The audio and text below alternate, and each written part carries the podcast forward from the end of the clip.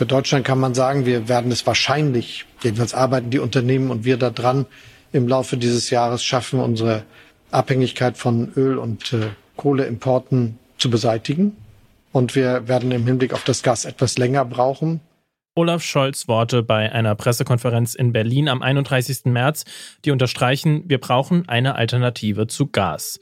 Die deutsche Regierung steht deswegen ganz schön unter Druck. Eine mögliche Alternative wäre zum Beispiel mit Holz zu heizen. Das Bundesministerium für Landwirtschaft, das betont, wie nachhaltig Holz als Brennstoff ist. Umweltschützerinnen und Schützer, die halten das Ganze allerdings für klimaschädlich. Wir schauen uns diese Debatte heute mal ein bisschen genauer an. Wie umweltfreundlich ist es denn, Holz zu verheizen? Und könnte es das Heizen mit Gas ersetzen? Ich bin Jonas Gretel. Hallo zusammen.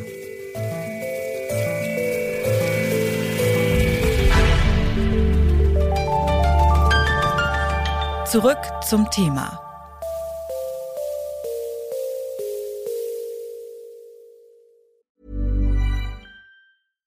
Bitte widmet eure Aufmerksamkeit unserem Werbepartner.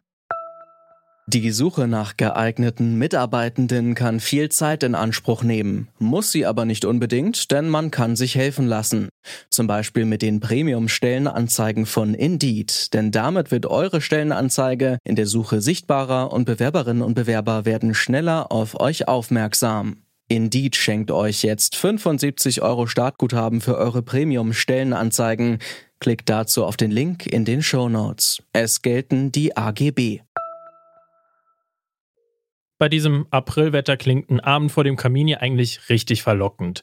Einfach mal gemütlich die Füße hochlegen, dem Knistern des Feuers zuhören und das Ganze ohne schlechtes Gewissen, weil Heizen mit Holz ist ja klimafreundlich, oder? Schließlich werden Pelletheizungen und Co. ja von der EU gefördert und sie liegen auch im Trend. Nach Angaben des Bundesministeriums für Ernährung und Landwirtschaft heizen rund 1,1 Millionen Haushalte in Deutschland mit Holz.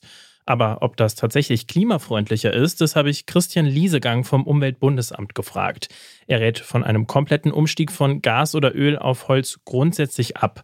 Dafür gibt es vor allem drei Gründe. Erstens entsteht ganz schön viel Feinstaub, wenn Holz verbrannt wird. Genauer gesagt kommt bereits ein Fünftel der deutschen Feinstaubemissionen aus Holzfeueranlagen, so Liesegang. Dabei hat sich Deutschland eigentlich dazu verpflichtet, den Ausstoß von Feinstaub möglichst klein zu halten. Außerdem schädigt der Feinstaub unsere Gesundheit, wie mir Christian Liesegang erklärt hat. Also der Feinstaub ist aufgrund verschiedener Eigenschaften ist er letztendlich gefährlich. Aufgrund seiner Kleinheit. Also wir reden hier von Partikeln, die sind kleiner, viel, viel kleiner als das menschliche Haar. Wenn man von so Kaminöfen oder auch anderen Holzfeuerungsanlagen ähm, redet, da redet man von Partikeln im Bereich von einigen hundert Nanometer, vielleicht auch 100 Nanometer, vielleicht sogar darunter. Die können ganz tief in die Lunge gelangen. Letztendlich reizen dann die, die, die Lunge, die Bronchiolen, je kleiner die Partikel sind, desto tiefer können sie in die Lunge gelangen. Und diese permanenten Reizungen führen letztendlich dazu, dass man dem Feinstaub ein kanzerogenes Potenzial zuschreibt. Auf Dauer führt das letztendlich zu, zu Lungenschäden und zu Krebs. Es gibt aber laut Liesegang noch mehr Gründe, die dagegen sprechen, komplett auf Holzheizungen umzusteigen.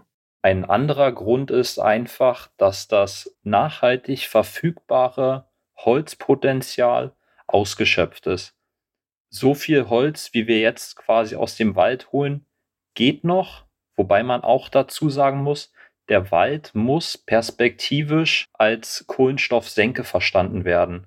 Also der Wald muss mehr Kohlenstoff speichern, als aus ihm herausgenommen wird. Und wenn ich jetzt aber genau das Gegenteil mache, wenn ich mehr Holz, also mehr Kohlenstoff aus dem Wald entnehme, dann kann der Wald auch nicht mehr seine Senkenfunktion, die wir ja auch im Rahmen der Klimaziele dem Wald zuschreiben, dann kann der Wald diese Ziele nicht mehr erfüllen. Und äh, ein anderer Punkt ist dann auch noch die Biodiversität. Also der Wald dient als Biotop letztendlich, er, er dient der Artenvielfalt, der hat vielfältige Funktionen und jetzt das, ich sag mal, kostbare Holz zu nehmen um es danach einfach zu verbrennen, ist einfach zu schade.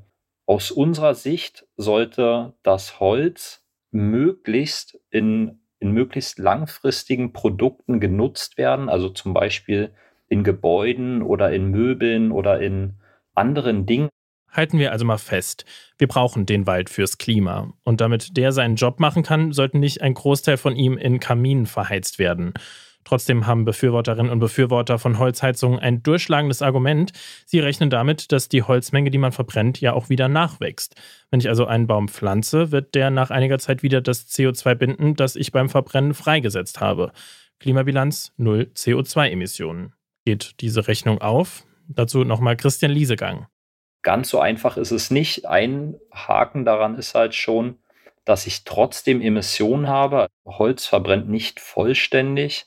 Neben Feinstaub und diesen ähm, polyzyklisch aromatischen Kohlenwasserstoffen und anderen äh, Wasserstoffen habe ich letztendlich auch geringe Mengen an Lachgas und Methan und Ruß. Und diese Stoffe haben auch ein gewisses Treibhausgaspotenzial jeder Stoff an sich, also zum Beispiel Lachgas oder Methan, hat ein sehr hohes Treibhausgaspotenzial. Allerdings werden diese Stoffe nur in sehr geringer Menge bei der Verbrennung von Holz äh, freigesetzt. Allerdings führt es im Gesamten dazu, dass Holz mit einem CO2-Fußabdruck oder mit einem äquivalenten CO2-Faktor von 20 bis 30 Gramm CO2 pro Kilowattstunde verbrennt. Also in diesem Wert ist drin die Vorketten, also zum Beispiel, dass das Holz transportiert werden muss. Das machen halt meistens Lkw. Das Holz muss geerntet werden, das Holz muss getrocknet werden und auch meine Anlage, die ich zu Hause habe, meine Feuerungsanlage, braucht Strom.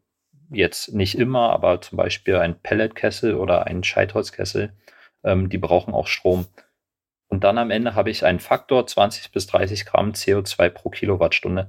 Hier schneidet das Holz besser ab als Gas oder Öl. Gas hat hier einen Faktor von 240, Öl einen von 310 Gramm CO2 pro Kilowattstunde. Holz hat demnach eine bessere Klimabilanz als Gas oder Öl. Allerdings braucht es dafür eine nachhaltige Forstwirtschaft. Es darf eben nicht mehr Holz verbrannt werden, als nachwachsen kann.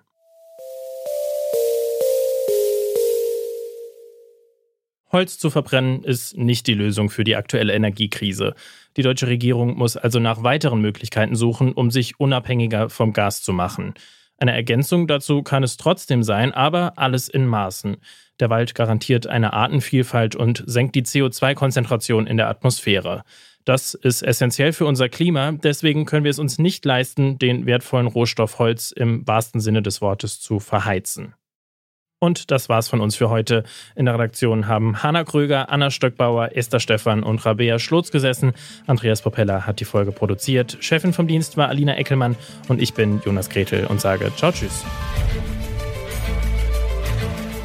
Zurück zum Thema vom Podcast Radio Detektor FM.